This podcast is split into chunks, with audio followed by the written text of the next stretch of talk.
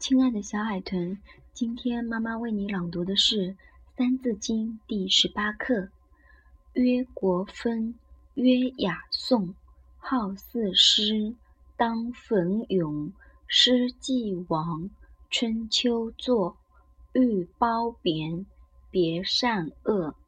三传者，有公羊，有左氏，有谷梁。译节。《诗经》分为国风、大雅、小雅、颂四部分，号称四诗，应当诵读吟咏。《诗经》在传世过程中散字不少，于是孔子编写了《春秋》一书，褒扬善行好事，贬义恶行坏事，以便人们分辨善恶。解释《春秋》的书有公羊高的《公羊传》。左丘明的《左传》，谷梁赤的《谷梁传》，并称为《春秋三传》。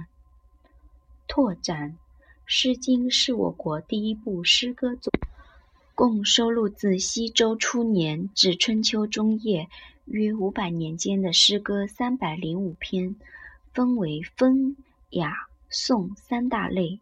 风包括十五国风，就是十五个地方的土风歌谣。包含一百六十篇，雅包括大雅三十一篇，小雅七十四篇。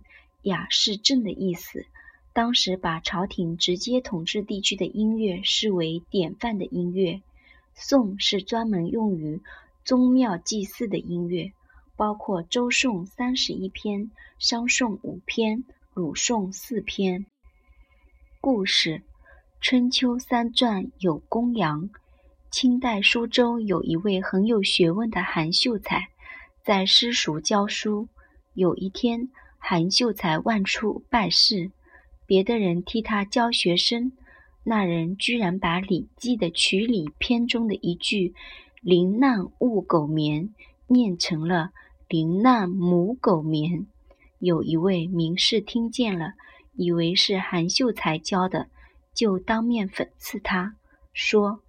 曲里一篇无母狗，韩秀才不假思索地应答：“春秋三传有公羊，对得非常工整。”好了，今天我们就讲到这里喽，亲爱的宝贝，晚安，期待《三字经》第十九课。